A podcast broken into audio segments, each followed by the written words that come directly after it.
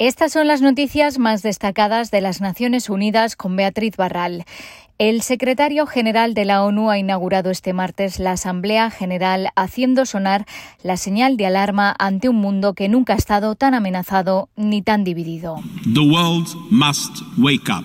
El mundo debe despertar, estamos al borde de un abismo y moviéndonos en la dirección equivocada, decía Antonio Guterres a los líderes internacionales reunidos en Nueva York.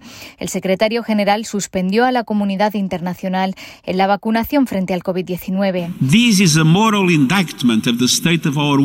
Esto es una acusación moral del estado de nuestro mundo, es una obscenidad. Hemos aprobado el examen de ciencias, pero hemos suspendido en ética. El secretario general urgió a los estados a hacer su parte contra la emergencia planetaria que supone el cambio climático y no esperar a que otros se muevan primero.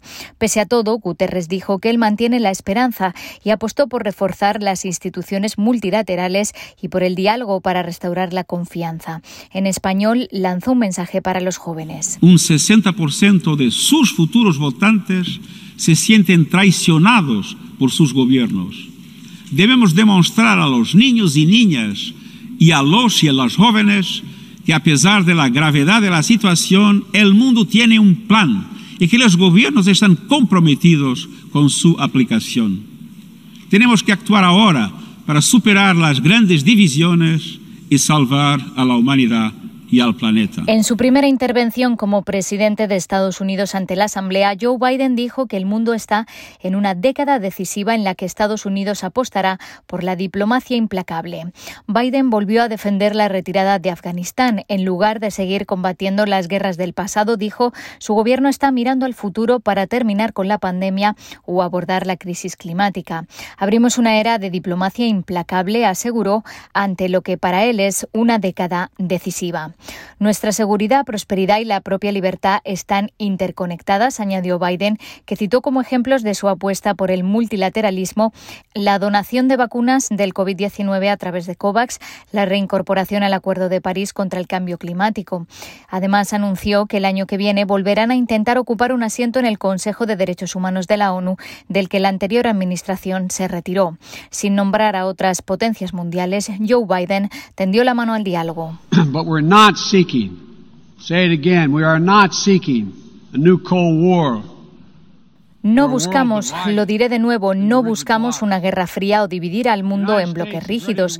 Estados Unidos está listo para trabajar con cualquier nación que dé un paso adelante, busque la resolución pacífica de desafíos compartidos, aunque tengamos profundas discrepancias en otros asuntos. Para el presidente de Colombia fue su última intervención ante la Asamblea General. Iván Duque denunció las inauditas brechas en la distribución de vacunas del COVID-19. Si se mantienen atrasos en la distribución equitativa de vacunas para todas las naciones, nos exponemos como humanidad a que nuevas variantes puedan atacarnos con mayor ferocidad.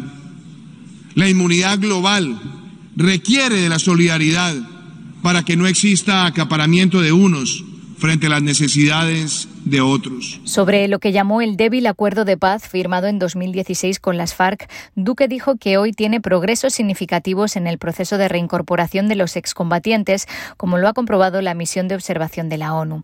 En cuanto a la lucha contra el narcotráfico, aseguró que en Colombia más coca significa menos paz y menos medio ambiente, indicando que cada gramo de coca consumido en las naciones que activan la demanda significa un homicidio y un ecocidio en Colombia.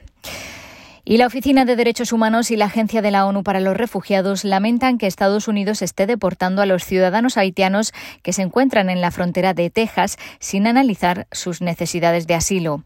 El gobierno de Estados Unidos anunció el lunes que deportará a más de 6.000 haitianos que se encuentran en un campamento en Del Río, en Texas. Haití ha sufrido recientemente un terremoto, inundaciones y una crisis política por el asesinato de su presidente. Marta Hurtado es la portavoz de la Oficina de Derechos Humanos.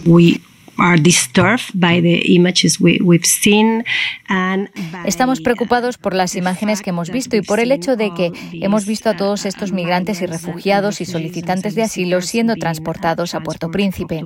Estamos muy preocupados por el hecho de que parece que no ha habido ninguna evaluación individual del caso y que por lo tanto tal vez algunas de estas personas no han recibido la protección que necesitaban. Por otro lado, ACNUR ha aplaudido la propuesta del presidente de Estados Unidos de elevar a 125.000 personas las plazas para reasentamiento de refugiados durante el próximo año fiscal. El anterior presidente las redujo a 15.000, el número más bajo desde los años 80. Hasta aquí las noticias más destacadas de las Naciones Unidas.